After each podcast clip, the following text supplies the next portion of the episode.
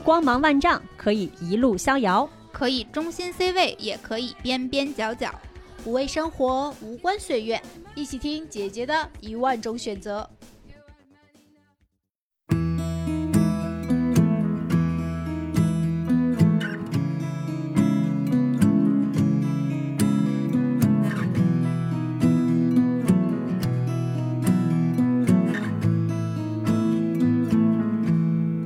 Loving can hurt.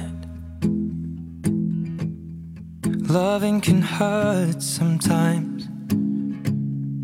But it's the only thing that I know.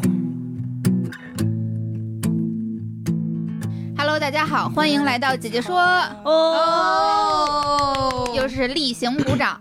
嗯，今天我们的主播阵容啊，首先是我没有挨到三十五岁退休就提前英年早逝的六月，大家好，我是审错题，莫名其妙多活了几十年的美丽。大家好，我是随时可以远走的穆老师。大家好，我是昨天还在吃牛肉火锅，今天就来参加自己葬礼的樱桃教主。哎，这今天我们的自我介绍哎大家都听出来了，嗯，好像有点点沉重，而且又有点点莫名其妙。我不是欢乐的风格吗？我是负责莫名其妙的。对，我们怎么今天要聊到死亡这个话题，而且还参加了自己的葬礼？嗯，这也是我们这个，因为今天录音的时间呢，正好是十月三十一号，它是这个万圣节前夜，嗯然后也是我特别喜欢的一个。呃，一个这个动画电影叫《寻梦环游记》，它里面主要讲的一个墨西哥的传统节日叫亡灵节，然后、呃也是亡灵节的这个日子，嗯，然后我们就想呢，今天我们就来聊一个看起来很沉重，但其实可能也未必的这么一个主题，就是关于死亡的。我们就想，虽然啊，我们年纪也就才三十岁上下，我除外。你你只活到上了一些，这叫什么 triple？对。然后我们就想，要不我们就做一个特别企划啊，嗯就是我来参加我的葬礼。原本我们想的是今天，就是此时此刻，嘎噔就死了，然后我们突然来参加自己的葬礼，来回顾一下自己这一生有哪些高光时刻，嗯。然后有哪些遗憾的事情，有哪些还想放不下心来，还想嘱咐嘱咐两句的话，嗯。然后就吩咐了大家说，每人给自己的葬礼写一段悼词，对，就假装来自己来参加自己的葬礼。然后结果我们每个人都理解了，只有美丽同学，美丽同学写了一个 设定自己九十九岁死掉的，你也太鸡贼了吧！我们全都三十岁死，只有你九十九岁死。最最最主要，他中午的时候还跟我说的，就是昨天的时候不对，应该说昨天的时候，他还跟我特别骄傲的说自己是老死。你当时为什么没提醒我？我不能老死。我提醒你了，我说了呀，我说啊，不是现在就死了吗？没有，现在也是一种老死呀。你滚！你 三十五岁以后再死都统一成老死。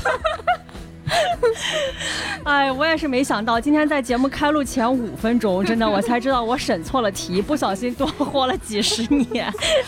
我的伙伴们都已经没了，我竟然还活着。不是，而且据说，据说美丽九十岁的时候还 还想着姐姐说，还想着录音问题是我们都走了，不知道他在自己录什么。和老伙伴们，我的老伙伴，因为我不知道，你怎么知道那个时候老伙伴里面没有我们呢？我们以不同的形式存在着呀。啊，我们的灵魂跟你录音啊。今天晚上难道不就是亡灵的狂欢吗？咱们我除外，好吧？鼓噪鼓噪一下有。点瘆得慌，行，这个场景太深了。那要不然这样，我们就先让这审错题的这个活的时间最久的 九十九岁的美丽美丽同学来给我们分享一下你的悼词。你来参加你的追悼会，你想给你这一生做一些什么样的这个点评？哎，我今天还特别穿了件绿色的衣服，让自己像一个老来轻松一样。没想到，哎，行吧。我本来我下午还跟他们说，跟跟那个主播老师们说，我说我说，哎，我写的都快把自己给写哭了。但是我感觉现在完全没有这个氛围了，就是，没事，可能读着读着该哭还会哭起来的。嗯，行吧。你都活到九十九了，还有什么可哭？我都三十五岁老死了，是不是？九十九岁喜葬啊！嗯，行吧，那我就开始读一下我的悼词。虽然今天看起来应该是个悲伤的日子，但看到你们按照我希望的那样，每个人都带着不同颜色的鲜花或绿植进场，这里的四周也都是绿色。我自己也穿的是件绿色的衣服，而且那边还布置了我这辈子不舍得扔掉的物件，像是个小的展览会。谁让巨蟹座这么爱囤东西呢？当然不能不，当然不能不提。谢谢组织者把这里的 BGM 换成了我爱豆的歌曲。如果我还能继续喘气儿，一切将多么完美！当然，更让我开心的是，你笑什么？如果我还能继续喘气儿，我们憋得很困难，好吗？你你这个气氛不太对，你们没事，反正我们也是活儿的，我们为你为你的到来，为你的团聚感到高兴。当然，更让我开心的是，今天在这里见到的你们。虽然那一瞬间好想跑过去抱住你们，说我竟然要挂了，说我好像还没活够。你们也会陪我一起惋惜，一起哭泣，一起咒骂，为为什么不能再活一点时间？但事已至此，我们就好好告别吧。这辈子认识我，不知道到底是你们有福还是倒霉。谢谢你们在无数个时刻愿意接我的电话，听我唠叨，现在看来根本不算什么的破事儿。谢谢你们对姐姐说的认可，一直让这个节目可以一直持续至今，并成为中国第一女性成长平台。谢谢你们老了还要被我硬凑在一起组团养老，种着田里的花，数着掉了的牙。谢谢你们承接了我这辈子许多的喜怒哀乐。让我有些自私的保持着细腻和敏感，因为我知道，无论我成为什么样子，你们都依然爱我，是吧？这个场合你们好像也只能点头了。算了，再允许我自私一次，我就先撤了。活到九十多，我刚有点感动，你能不今天的告别仪式还有这么多人参加，这辈子已经是最值的事情了。过去我曾惧怕死亡，总觉得死代表现在的一切都无法拥有。可当亲人、友人逐渐离去时，我在这个时空的记忆好像也进入了倒计时。没有你们，又何来有我？说起来，离开的时候还有点小激动，除了对你们的不舍，更多的是好像可以到另一另外一个时空去见我一直思念的人们了。他们也许正拿着我喜欢的花儿，放着我爱的音乐，在迎接着我。见到我的瞬间，也会给我个大大的拥抱吧，让我在哪里都不会孤单。在告别之前，最后的不舍留给我的爱人，原谅我这辈子最大也是最后的自私了。谁让你家有长寿基因呢？我可拼不过你了。感谢这辈子你给予我的所有温暖，正如。正如我来到这世上最初所感受的那样，没有缘由，只因有爱。谢谢大家。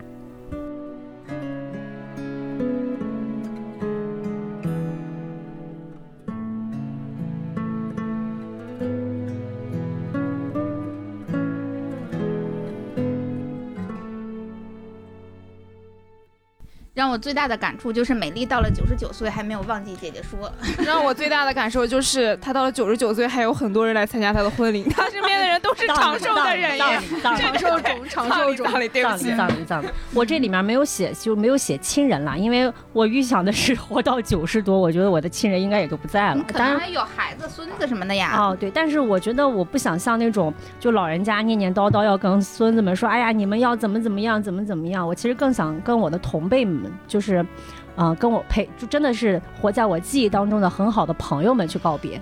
所以，其实写完了之后，我会发现，原来朋友在我这个人生中占的分量其实是很大的。因为听完之后，可以感觉到里面很多都是在写朋友，就是对，是的。然后，然后在写的时候，我就想起了各种我以前骚扰过他们的瞬间，真的就是什么凌晨十一二点发微信。能不能接个电话？然后人家不理我，就直接打过去。但说实话，你设定在活到九十九，然后朋友们还能参加你的葬礼，这个可以啊，是是以不同的形态存在没有对，因为我想的是，就是呃，我我不想呃，怎么说？这个可能有一个自私的想法吧。我总觉得，嗯，我不希望走在所有人的最前面，我也不希望走在所有人的最后面。就可能有朋友已经走了，有的朋友还跟我在一起，然后我就是那个中间走的。那你应该六十岁，我我你就不允许我朋友们长寿嘛？啊，是什么样的设定？为什么是六十岁？就比较比较适中嘛。你要九十九岁，你是三十加六十除以二是吗？可是算命的说我会活到八十多呢。在写这个时候，其实也重新审视了身边所有的关系嘛。然后刚才嗯说到比较激动的，可能还是亲密关系这一块儿吧。嗯，就是觉得爱人的，对，就是我是觉得，嗯。可能现也也是因为现在没有孩子，没有嗯没有办法想象得到那个时候对于孩子的一些不舍吧，嗯。所以就只能以这个爱人的这个角色去带入进去。我会觉得这个其实让我最不舍的，嗯，那你想象中的爱人是现在这个爱人吗？问题问的这个问题，你确定她男朋友不听这个节目吗？百分之百是听。是是是是求生欲，是是是是是不，你刚才停顿的二十秒已经说明了答案。是她可以剪掉就没有了。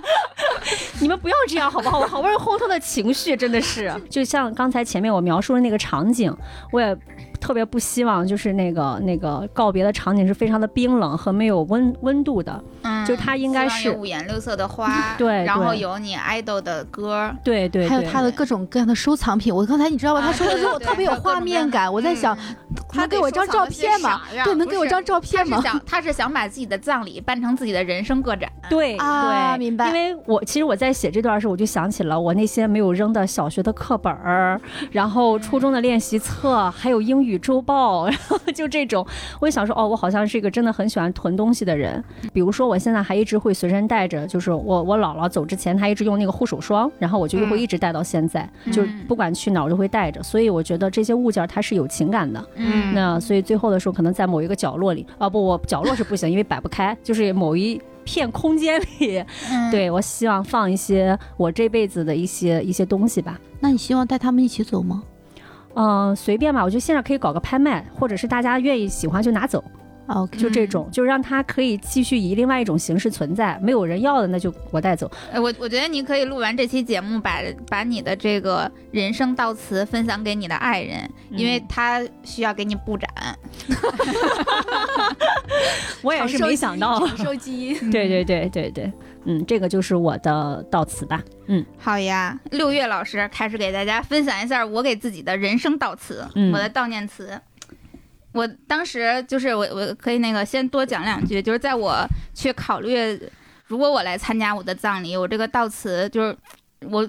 比如说像我的墓志铭，我要如何去写？我的悼词我要如何去写？然后第一个映入到我脑海中的句子，我就 想总结自己一生的，就是这是一个一生都在追求爱和自由的人。嗯，对，所以整个它也是我悼词的一个核心，就是主旋律吧。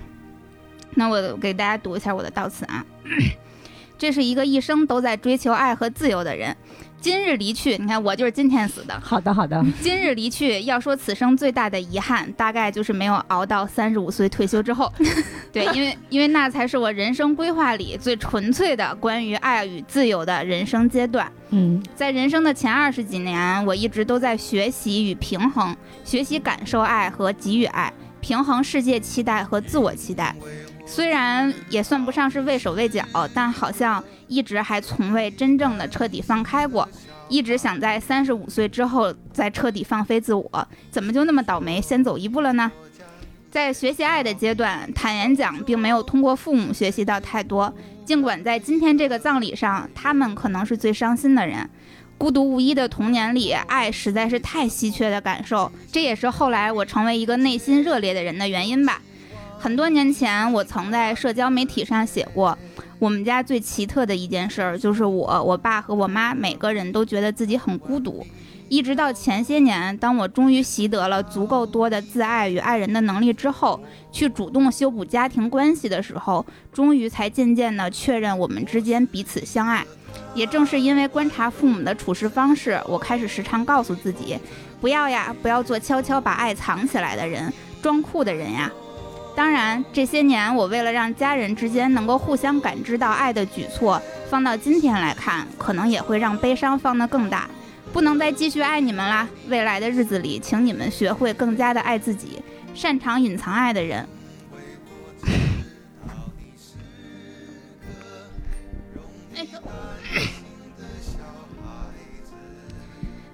擅长隐藏爱的人往往都不擅长爱自己。也是我在你们身上观察到的道理呢。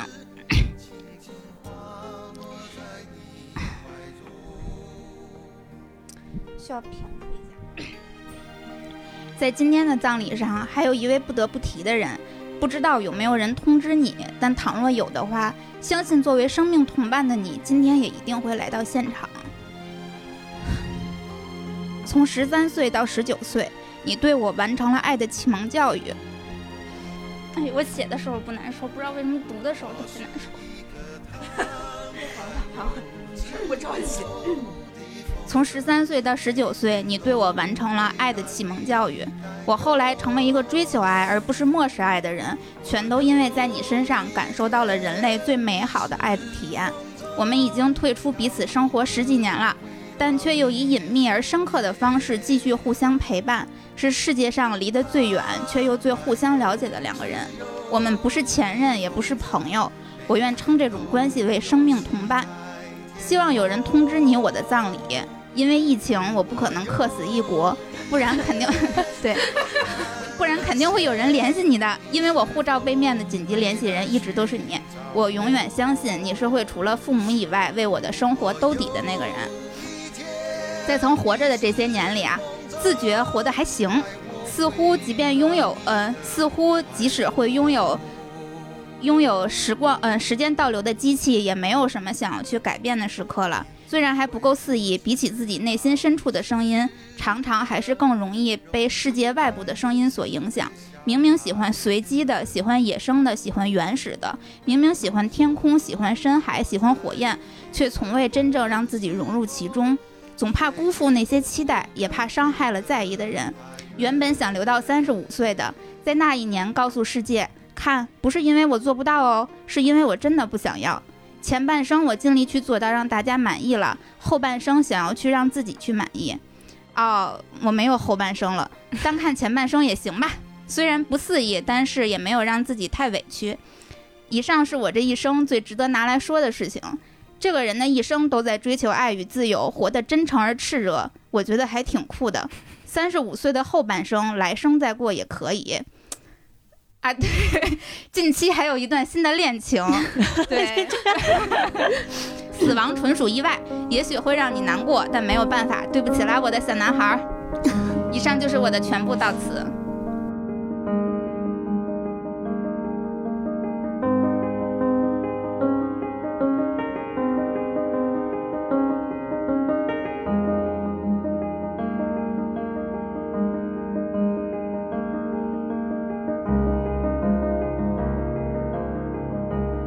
听下来，我的感受就是，这个小男孩的分量没有那个生命的那个重。那肯定没有啊，毕竟这个才刚开始，那个嗯在一起，在一起六年的时间，而且是完全是开始感知世界的那个那个年龄段。我爸妈都是做生意的，他们是嗯商人，所以。呃尤其是在那个年代，就是所谓的什么创业、做生意等等的，非常非常的忙碌。嗯，小学阶段都是和奶奶一起生活的，然后等到初中我就开始住校了。嗯有的时候我妈还会开玩笑，就是说我小的时候有一次，她去奶奶家接我，然后我我管她叫姑姑，对，就是我已经完全不记得她了，就可能还小的时候吧，可能两嗯三岁那种。嗯然后一直到我后来上大学的阶段，他有一次跟我的一个，就是我有一个朋友来家里做客，然后我我当时就是上大学那个阶段，也是我自己觉得我的那个。人格缺陷比较明显的阶段，嗯然后他就跟我那个朋友就说：“哎呀，如果小的时候我经常陪在他身边，他现在的性格就不会这样。就在父母那儿真的是没有习得到，我觉得太多关于爱的能力的，因为没有啊，你你也看不到，然后嗯，也也没有榜样，也没有示范什么这种，所有的爱的能力都是从从十三岁，我特别早就开始恋爱，从十三岁跟我那个所谓的生命同伴，我们一起，他跟我的情况是一样的，我们当时就属于两个。都在自己的童年和原生家庭里面没有得过爱的小孩儿，所以就是完全是靠这种东西惺惺相惜，然后互相去学习，嗯如何去爱别人和如何接受爱。后来反正因为各种各样的原因没有在一起。其实我感觉好像从来没有真正的完全退出过彼此的生活，嗯一直都在以一种很隐秘的方式互相关注着。就比如说，他会悄悄的来看我的微博，我也会去看他的微博，嗯，就是这种去了解对方的生活，然后又一直又过了个五六年，就开始回到我们当年那个在一起的时候的那个 QQ 空间的留言板里边，嗯，就是附那个留言板里都是写情话的嘛，然后在那个留言板里边去开始记录自己最近的一些情绪，嗯基本上全部都是有情绪的时候才会在里面去写。嗯，所以以我们现在没有任何的联系方式，也绝对不会再有生活上的联系。然后他也有自己的家庭，有宝宝什么的，我们不会产生任何这种关于生活上的联系。但是，嗯。我有信心，我觉得可能我还是世界上最了解他的人，他可能也是世界上最了解我的人。嗯对，因为我们把那些没有办法去，哪怕是和爱人分享的心情，都会和对方去是去分享。嗯，然后我也有，所以我一直都把它写在我护照背面的紧急联系人嘛，我就知道，无论是哪怕是五十年之后，我们生活没有任何的联系，但如果有一天有一个人告诉他六月在国外发生了什么什么意外什么的，我觉得他都是会奋不不奋不顾身为我处理后事的那个人，然后他也是会为我死后的生活去。嗯，比如说帮我照顾照顾爸妈什么的这种的，我觉得他会出于他的一些，嗯，这种大爱和善意，肯定都是会做到的。对，嗯自己是觉得蛮感谢他的，觉得因为整个的青春期有他的陪伴，所以因为有很多像我们这种原生家庭的小孩都变成了那种特别。就教主还一直想聊，就特特别明明显的那种回避型人格，就他没有办法去表达爱，或者是就对于爱是很很很惧怕或者怎么样的。但是因为我们彼此过得还就是比互相的陪伴还是蛮充满爱的，所以我就变成了一个很很热烈，然后一直在很去勇敢追爱，就是大概是一个这样的人。嗯、整个这一生我我自己内心我觉我肯定是非常。嗯，非常爱我父母的，然后我也坚信他们特别爱我，嗯所以也是因为我们之间就和家人的这种羁绊啊，嗯、导致我没有办法说真正的去所谓的什么追求自己内心的声音，我去做一个嬉皮或者怎么样的，因为我觉得这对他们来讲不好。嗯对，然后但是我一直在平衡着自己自己内心想要的东西和平衡着世界对我的期待。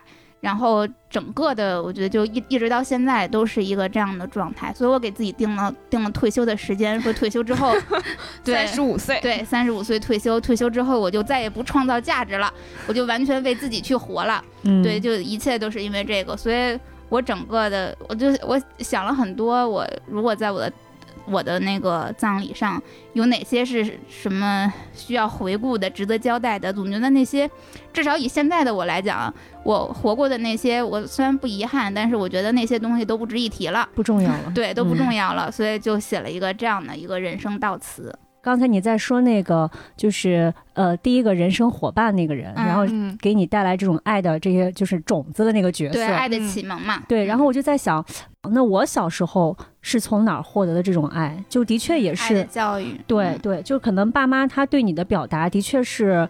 嗯比如说有隐晦的，也有他们的确不太懂，而且这种比如说呃，在小时候爱的缺失，你像刚才你说那个教主说他是可能会形成回避型人格，还有一种嗯我不知道是不是属于那种那类的啊，就是会有一种讨好型人格，啊。都会对，会有会就是我缺我就需要，然后我就要去讨好你，然后嗯让你来给我一个，因为我小学的时候就被人这么这么评价过，所以我到现在印象都非常深刻。所以我是觉得小时候，因为在某个时刻可能也的确缺少这种爱的。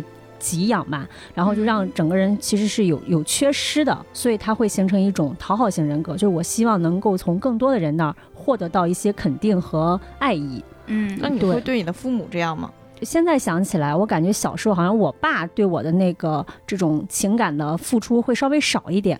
嗯，对所以会选男性嘛，择去讨好他吗？呃，倒不会讨好他，是他给我带来的，比如说反馈，我会格外高兴。啊比如说很简单一个细节，就是小是小小学的时候放学，如果今天是我妈或者是我姥姥去接我，我觉得哦很正常。嗯但如果是我爸来接我，就特别开心那天，嗯然后我就会表达有多开心。因为我其实小的时候，我算是比较幸运的那种，就是我妈妈、我爸爸和我哥哥其实还是给了我嗯，很多爱的，嗯但是我其实没有在同龄人身上得到非常多的爱。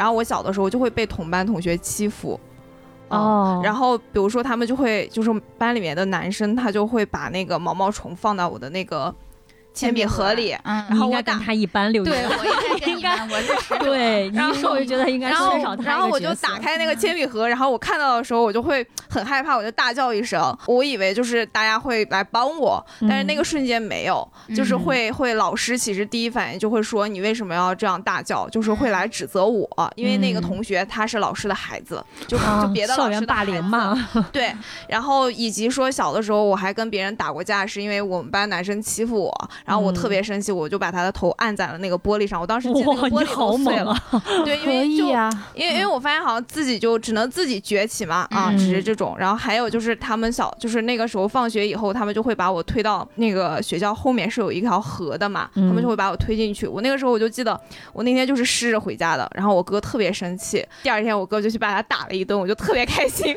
天哪，要是发生在现现在，教主的粉丝们都不同意。我跟你说，但就是那个时候其实没有从身边的很多嗯。朋友那里获得爱，所以我其实在，在高中以前其实都是没有什么朋友的。就很小的时候，我就特别羡慕老师家的孩子呀，或者是那种高知家里面的孩子呀，嗯。就是特别羡慕他们，因为那个时候他们会受到特殊的待遇。嗯，嗯，因为而且就是我们在新疆嘛，那种地方又很偏远，嗯。那老师就会有非常明显的偏好，就是我喜欢你，我就会对你好。嗯。然后那个时候就是我们家又家庭条，我回到刚才就是我家庭条件很一般，嗯。然后我们家可能交学费的时候呢就没有户口嘛，我在嗯我在可能小学之前我都是那个小学毕业以前我可能都是黑户，啊所以我那个时候就只能交那个高额的那个那个费用。啊戒毒费，对对啊对对对戒毒费然后就很高，好像八百还是一千，我觉得那那个时候就很嗯贵嘛。嗯然后，所以我们家可能就每一次就是交我的学费的时候，可能就得往后，可能得拖一两天。然后我们嗯老师就特别生气，说你们家没有钱就不要生第二个嘛。但是我爸爸妈妈一直会觉得说，就是就有我这件事情是一件很幸福的事情。但我其实在外面是没有得到那种哦就是别人对我的那种认可以及爱的。那我好羡慕你，我哥哥呀。我也是啊对，哦 好吧羡慕 对，但我哥哥自从我有了我嫂子以后，其实明显开始对我那个没有没有那么关还注了。想着，还想怎么样？但是主要说我我要是一不开心什么的给他打电话，他还是第一时间会会。对啊，那是亲人啊，那种哥哥关系那跟你小混混认的哥哥，哎一样的好不好？对我这小时候认小混混当哥也是很动感情的，都是都是真实情感呢，是真情实感呢。行嗯行话说回来，刚才美丽说到那个，就是说你看到你很多的朋友现在对待他们孩子的那个方式，就嗯嗯还还是很还对，还挺挺羡慕的对，嗯很羡慕，很受触动。然后我身边其实也有很多有了孩子的朋友，他们会说在。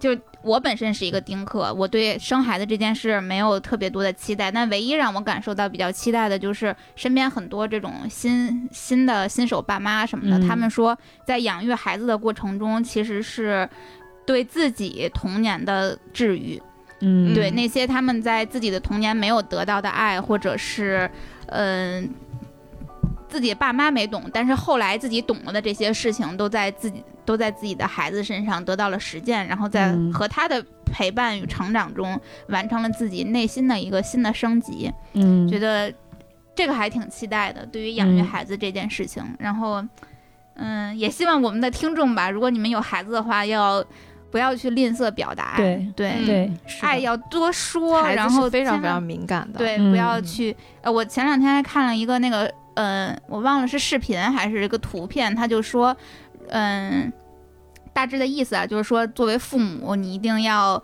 去多向你的孩子表达爱。说，如果、嗯如果你的孩子没有感受到你爱他，那么你的孩子不会不爱，不会不不爱自己的父母的，你的孩子只会在未来不爱自己。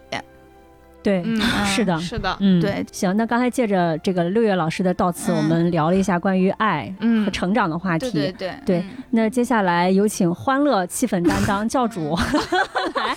好的。听说你准备了一份非常让人开心的，其实其实我的这个悼词里面通篇没有提到很多关于家人或者身边的人，因为我觉得我的葬礼可能是没有人的，因为太意外了。来不及吗是死了，葬礼还有会但是我今天不就死了？但有我今天在我参加葬礼有我？葬礼是一个仪式，仪式就会有人。但是其实说实话，如果要是有，我也不太希望有人。嗯是吗？对我我我给你我我希望就是大家知道我走了就安静的走了，也不要说哦不要来到我这里去哭泣或者怎么怎么样难粉丝受，献个花儿什么的吧，去呃你出事的地。就不必了。大家心里知道有我这个人，我觉得就可以了。就是嗯我是这样的，我社恐，社恐。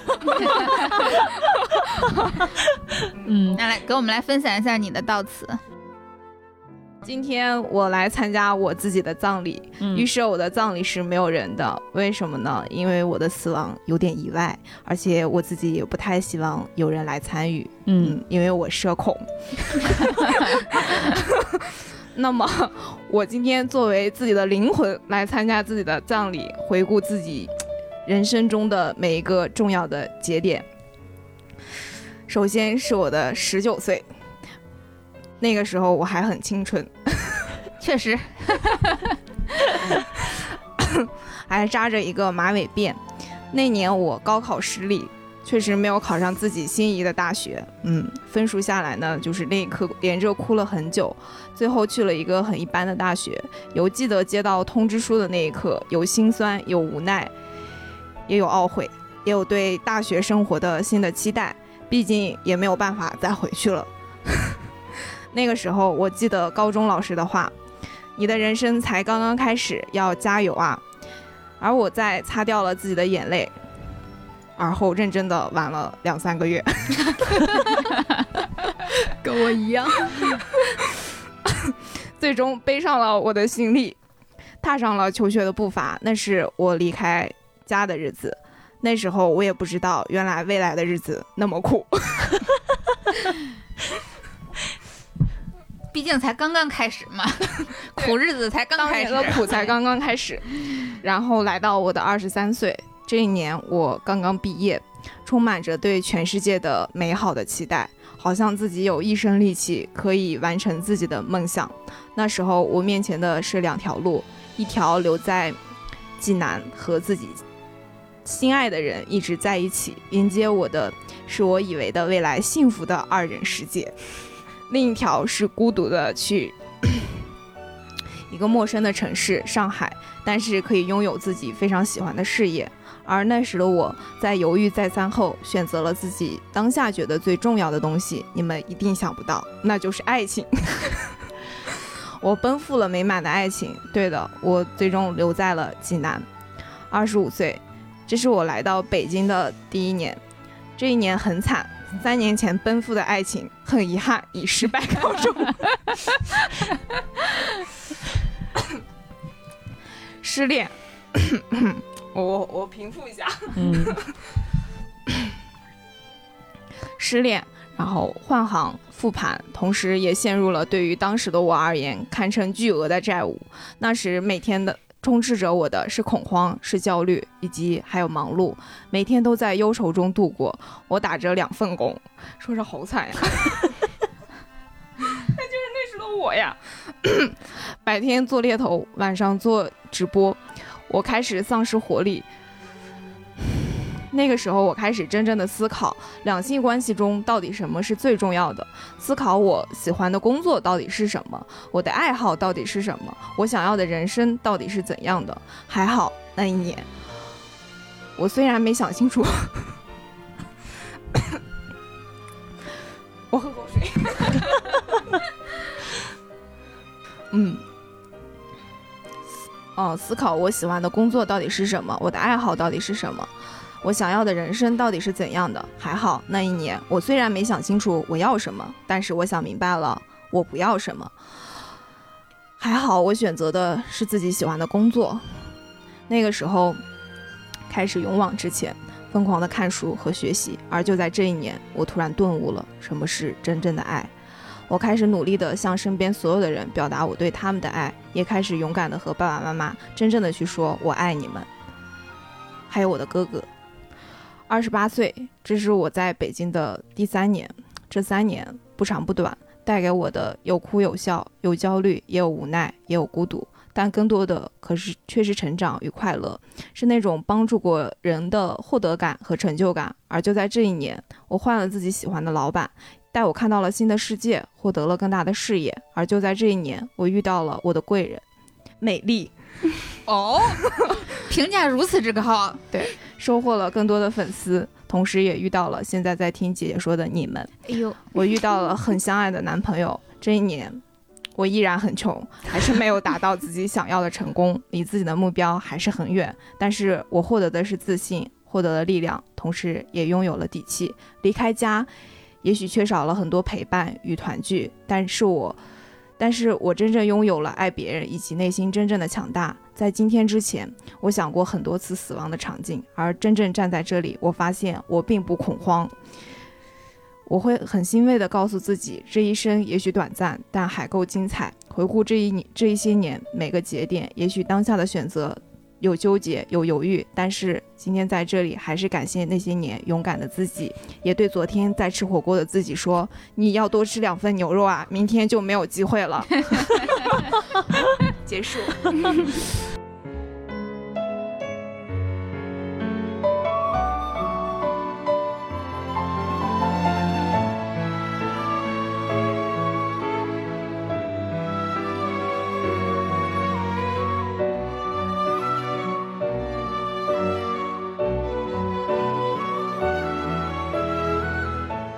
才听教主分享完，我其实还挺触动的。哦，首先，作为了贵人被听 到，居然美丽的这个身份如此之高，对，因为在你的悼词里有我，我决定帮你筹办这场仪式。记得记住，刚才听那个教主的整个的一个成长的过程，让我又对他有了更深的了解。嗯，对，因为每次跟教主的一个认就是深聊嘛，因为最近教主的业务很繁忙，然后，我想帮他打理一下他的副业的一些事情，然后会发现每一次我都会从他身上，作为一个中年人，都会有所激励。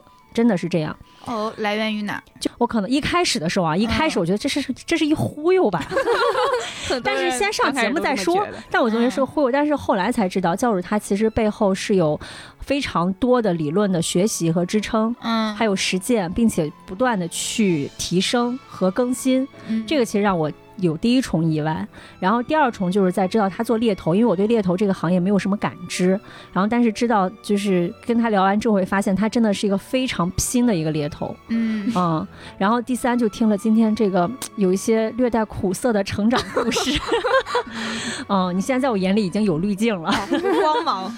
嗯，对。对，一直在学习和提升自己。所以对对，教主是是因为济南的那个感情失利，才开始研究亲密关系，成为恋爱教主的吗？算是吧，还真是，真是。那那个人是你的贵人，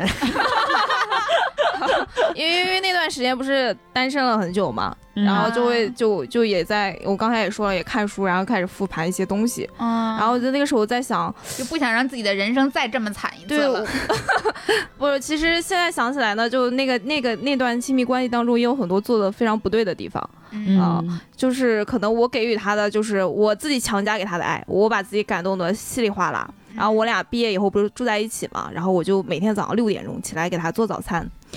现在的我可是做不出来这种事情了 然后他还很嫌弃，因为你得让他早起 啊、嗯，对。然后一一方面是这个吧，然后另一方面他发现，就是我发现，哎，早上做好了饭我去上班了，然后回来之后发现他几乎也没有怎么吃，然后我还要再收拾那个那个东西，嗯我就会问他为什么不吃，他说早上起来我又不是很饿，嗯嗯，但是后来我发现，就已经给他养成了这个吃早餐的习惯以后，哎，我们俩分手的时候，我发现就他他后来还跟我说过一次，他说，嗯，好像很久，就是已经已经习惯了这种早餐了。然后但是呢，那个时候我其实已经跟他分开很久了嘛，嗯对我觉得他也教会了我去。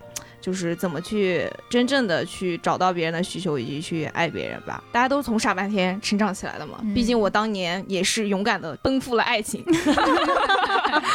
好像我们年轻的时候都有这么一两次 义无反顾的奔赴。嗯，现在你还会吗？现在不太不会了，他现在是搞事业了，嗯一心搞事业。对，但他其实现他现在不再是奔赴了，他勾引，你来吩咐我。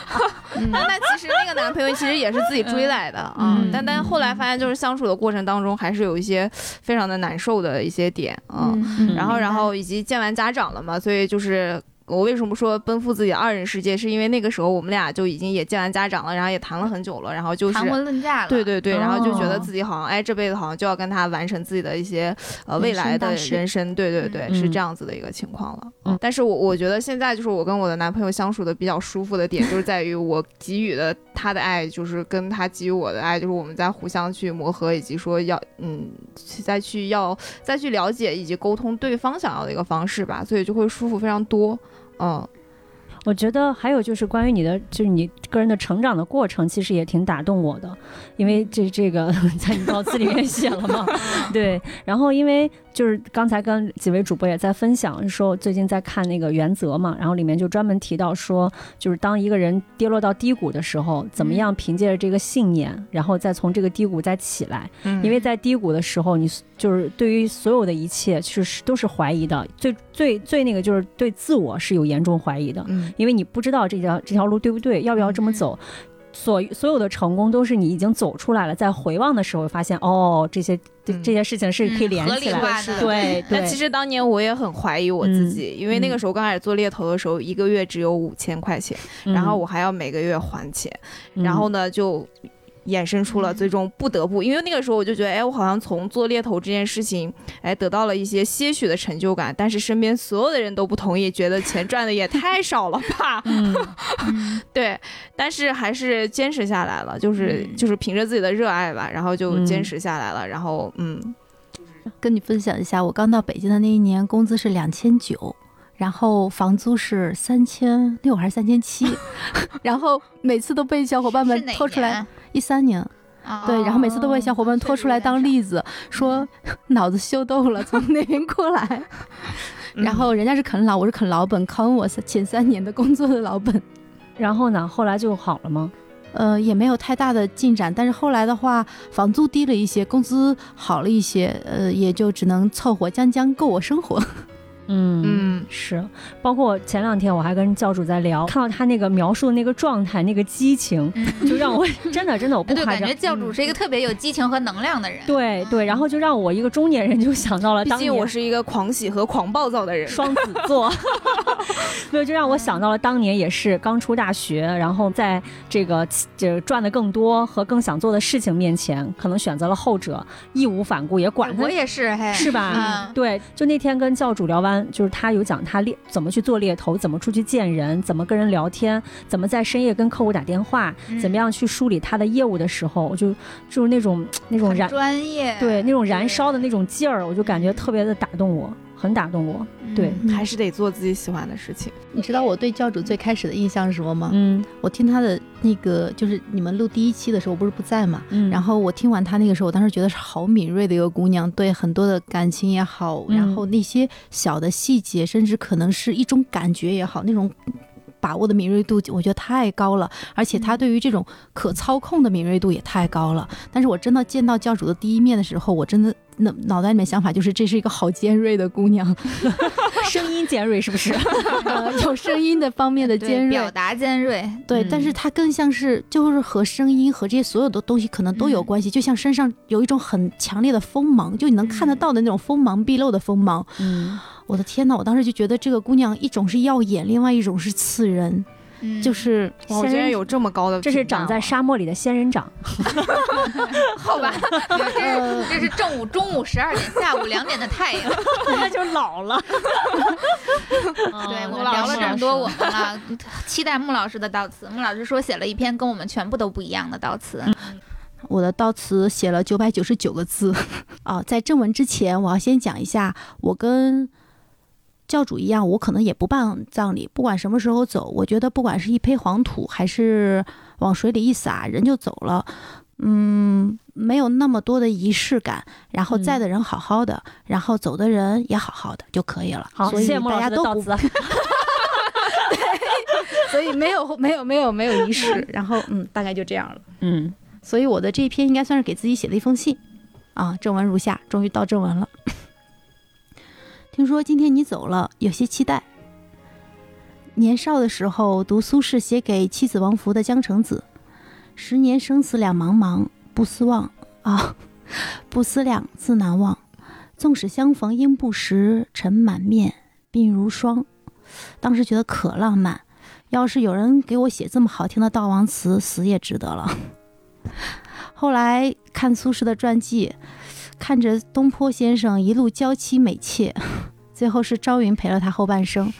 默默就告诉自己，还是活着好了。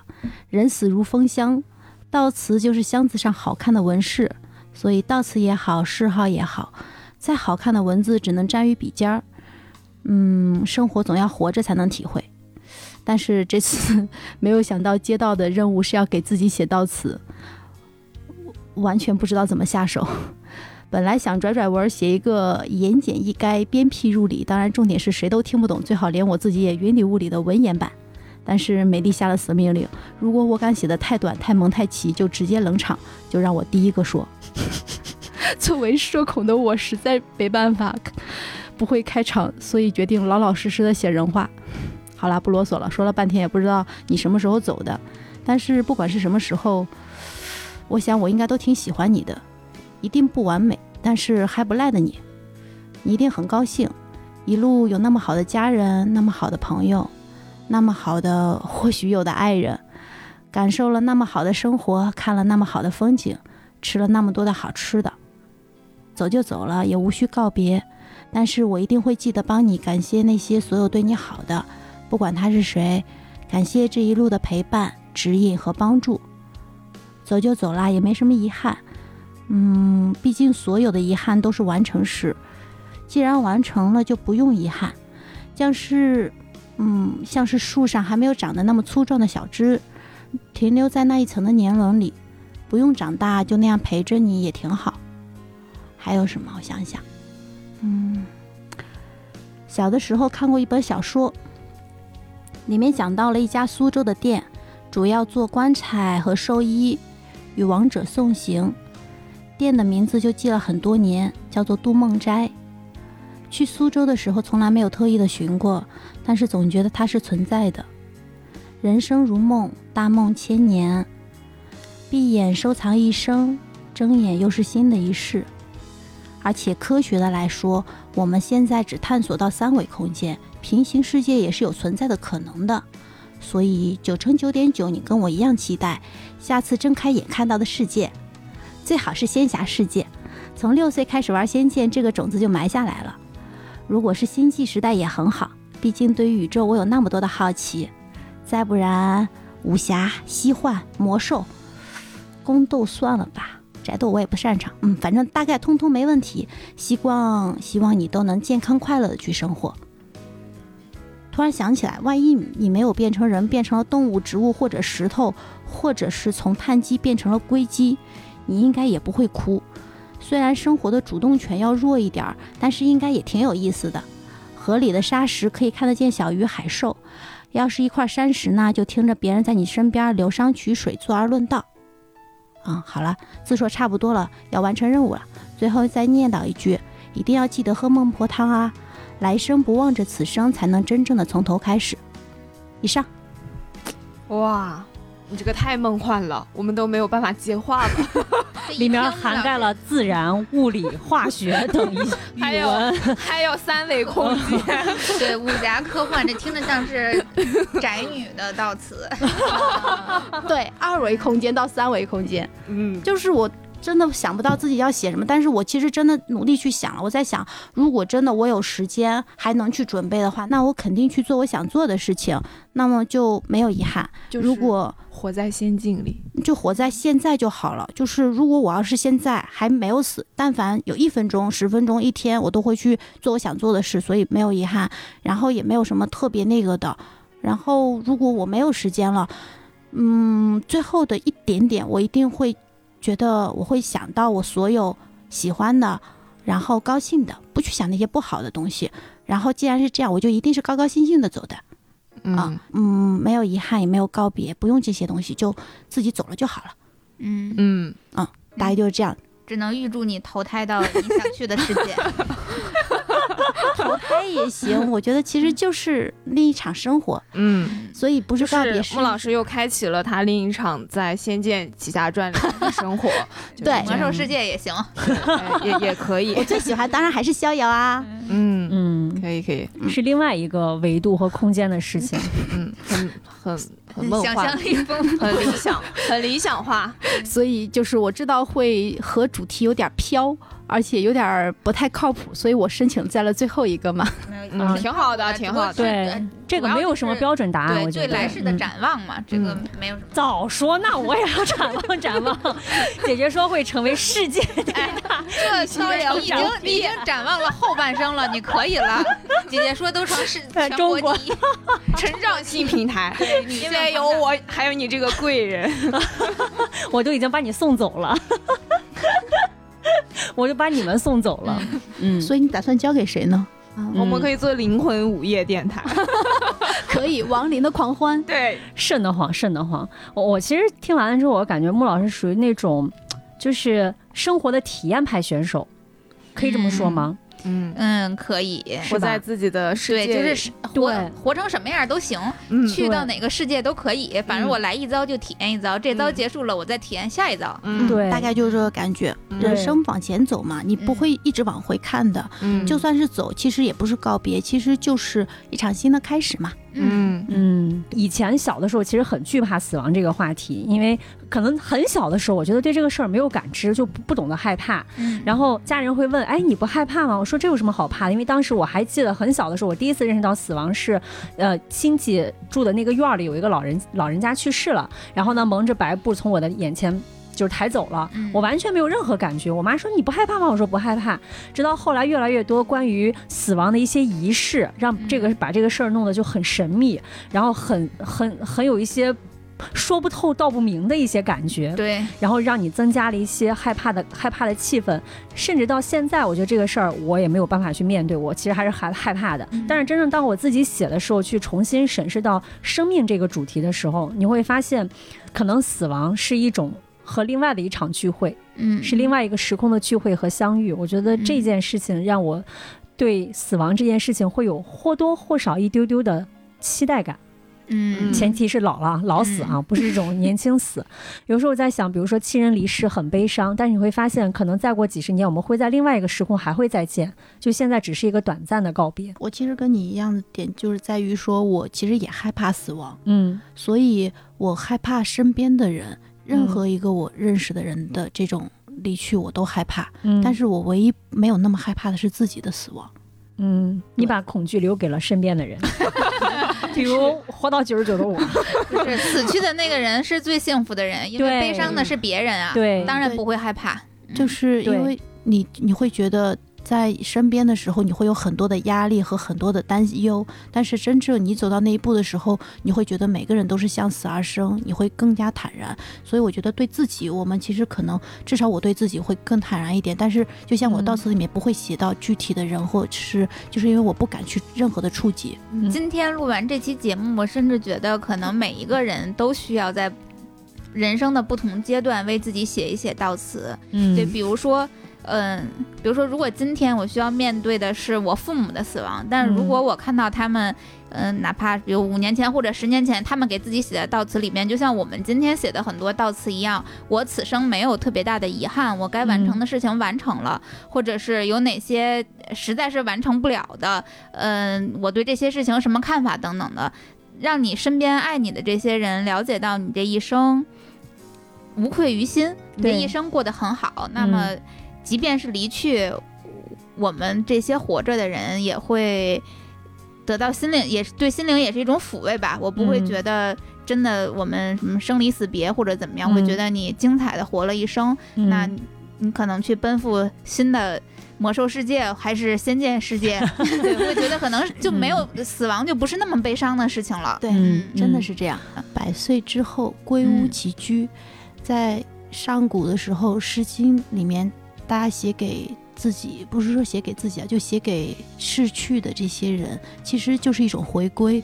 这种回归可能是说，呃，我们不管是说精神上、肉体上的回归，其实更多的是对人生的一种回归。嗯而这种回归其实也不一定居于百岁之后、百年之后，嗯你随时其实人生都可以去回归你你最开始那个状态。嗯嗯 This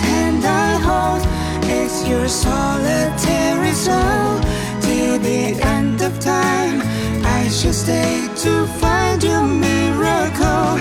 Go through all the tears and hope, all the misery and love.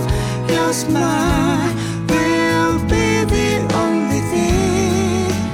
I keep 那 praying. 刚才听完了这个我们四位主播的悼词的分享，然后呢，其实我们今天这期节目也准备了一个小彩蛋，嗯，嗯，放到本期节目的结尾。对对，呃，因为可能大家不太知道，就是我们姐姐说，其实一直有一位幕后大佬 啊，在远程指点着我们的工作啊，好像很遥远。对，但是很有钱，赞助商三个字，嗯，没有没有，对，然后呢，也是我们的这个幕后英雄啊，嗯小谢同学，对，他也非常认真的写了一份悼词啊，我们也会在结尾的时候为大家奉上嗯啊、也希望大家能够认真倾听，相信你可能也会有新的感受吧。嗯嗯，这期节目啊，除了小谢一个幕后大佬，我们其实还有一个真正的幕后大佬，呃，就是我们姐姐说，终于接到了自己的第一个广告，对 鼓掌，鼓掌，鼓掌。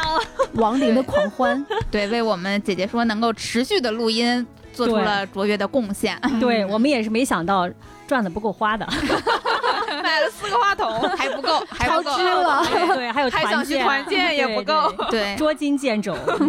我们今天聊了这么多关于死亡的话题啊，其实也是更好的，嗯，告诉我们要更好的去珍惜活着的时光，嗯，对要要更好的活，好好嗯生活。对，对。要有生活，要有质量的去生活。嗯，你说到这个更有质量的生活，我最近就去了趟医院，哎，对，然后呢，解锁了我一个新的。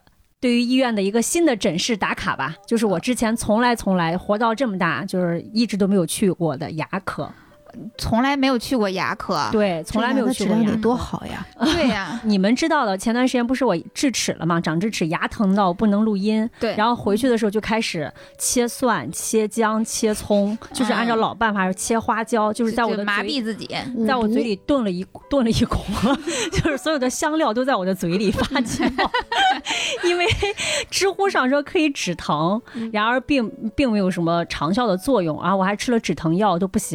然后后来呢就去了医院，我本来以为只是智齿发炎，后来大夫给我看完了以后呢，他说你不是不仅仅是智齿的问题，嗯。就是你你那颗智齿最大的问题是因为你刷牙没有刷到。我也是，我当年拔智齿，两颗智齿都是同样的问题，而且嗯。不仅那颗智齿蛀了，他还把前面的牙都给带住了，会影响会传染吗？不是会传染，啊因为因为智齿往往都长在最里边，又是最嗯后长出来的，对它往往生长空间不足，它是斜着的。哦它会成为一个小三角，然后嗯食物残渣就会堆积在里面，对对对它一蛀就两边两颗牙全蛀掉了。是的，说的好有画面感。画面 牙齿健康是。嗯，特别容易被忽视，但是嗯一旦发现问题，是超级影响我们生活质量的。就是大家都说什么牙疼不是病，疼起来要人命什么的。对，而且我我已经用电动牙刷了，但是嗯我、我不知道它能刷到哪儿，你知道吗？就我以为它能刷到哪儿，就是但是就是我我以为刷的其实挺干净的，嗯但是大夫就跟我说那个牙齿其实是长期没有刷到，你自己嗯可能也不知道，它就蛀掉了。嗯那就给你来介绍一下我们今天的赞助商。哦对，是一款能够让你就是非常聪明的，它能够让你知道有哪颗牙三百六十度，对哪颗牙没有刷到，有这哦种漏刷提示的。对，嗯今天给大家、这个还挺高科技的。哇对，今天嗯给大家介绍，你们好配合呀！我是 真不知道它怎么提醒，知道哦，它是？怎么还是提醒呢会怎么样？因为这个，因为这个产品只有我本人一个人试用了，所以我来给大家介绍一下。嗯首先，赞助商下次能不能多给几个？我们的牙的质量都不太好，好，我去，我去要。对，是首先这个电动牙刷的品牌名字叫一物未来，然后物是就一就是数字的那个一，嗯嗯，然后物是日字旁，一个日一个无的那个无，啊然后就是未来生活的未来，嗯一物未来。然后它这个电动牙刷最大的特点啊，就是我觉得它像一只聪明的牙刷。你就能够感觉到它都是掰开揉碎，把你生活中刷牙的那些痛点全部给你找出来，并且致力于解决它，就是一一款这样的牙刷。第一个就是我刚才跟大家说的，它能够查到漏刷的区域。首先，它那个牙刷上，牙刷的机身上就有一个 LCD 的彩屏屏幕，然后带屏幕的牙刷对带屏幕的牙刷，并且它还有一个手机可以安装它自己的一个 app，然后可以和手机连接。那你每次刷完牙之后，你不管是在屏幕上还是在手机上，都是可以这个即时查到一份刷牙简报。然后对这个简报会包括啊 漏刷区域，你哪颗牙没有刷到，你刷到了百分之多少，这些全部都能能够显示到。哦然后你刷牙的力度，你是劲儿大了还是劲儿小了，包括还有这些什么牙刷呃刷头的寿命，甚至。有牙结石几度了？我我最近就发现我已经牙结石三度了，我必须要去洗牙了。哦，对，已经好久没去洗牙了。就是这样的，关于你这个牙齿方面的这些健康问题，它都是能够显示出来的。我口中的牙瑟瑟发抖。对，像我之前就是因为长期像跟跟美丽一样嘛，嗯长期都没有那个刷到智齿，然后导致嗯智齿最终就蛀掉了，然后拔一颗智齿就足够买一个电动牙刷的钱。天哪！我跟你讲，真的，我才发现我的牙 智太贵了我，没有拔过智齿，七百块钱一颗，快八百块钱。对，以前我在录其他的节目的时候，我们当时有一个那个听众发了一条留言，我觉得说的特别对，他就嗯说、认真刷牙就是在赚钱，爱护好牙齿就能省出一套房的首付，特别对，因为看牙是非常非常贵的。说他聪明，还有另外一个就是，比如说像美丽当时那个牙齿特别敏感，就是因为要拔牙，你疼着发炎的时候是拔不了的，你要嗯等这个炎症退下去才能拔。嗯那如果你此时正好是处于某一颗牙齿的敏感期，那你可以通过你那个手机的 app 设置敏感区域，它就不嗯会因为刷牙的那个幅度刺激它。对太大或者是强度太大，哦然后反复的去刺激它，让它造成二次疼痛。对，然后除了高级，对这整个牙刷，除了咱们常规电动牙刷，一般电动牙刷。大概是五五个刷牙的模式，就是什么清洁、亮白、按摩嗯等等的。它还多了一个自适应的模式，就是根据这种医学推荐的刷牙方式为基础，然后结合咱们日常使用的一些习惯，像什么姿态呀，就等等的这些，然后你这个刷牙力度的大小，它机器会自己呃自我学习，然后为每一个。使用者提供定制化的清洁方式，是不是很哦高级、很聪明？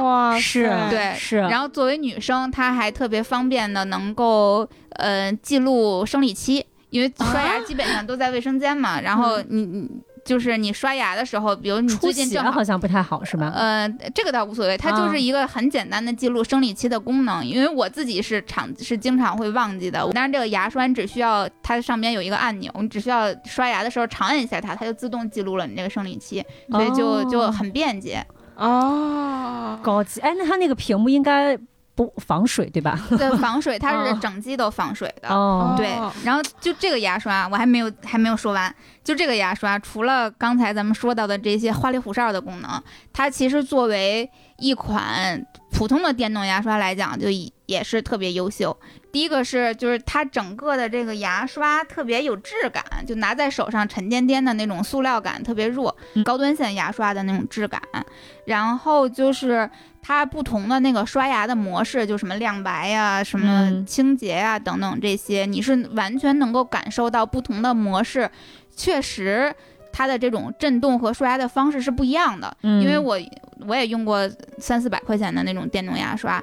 你会觉得它不同的模式好像就只有那个频次和力度的区别，但这个嗯牙刷是你能够感受到是完全不一样的。按摩的模式是什么样，嗯亮白的模式是什么样，并且，呃，在使用的过程中也能够感受到，觉得它这个牙刷电机特别厉害，嗯就是在用其他就比如说便宜点的电动牙刷的时候，你会觉得那个牙刷它只是在牙齿上震，但是这个牙刷你就能感觉它是真的在刷。就它也是那种声波震动似的，但是它就嗯会有那种刷的感觉。嗯我还去了解了一下，就是它这个品牌的呃牙刷的电机都是他们自主研发的，嗯然后电机也是他们品牌产品的核心，硬件水平都特别厉害。品牌本身也是原来在大疆负责研发的工程师们组建的一个团队。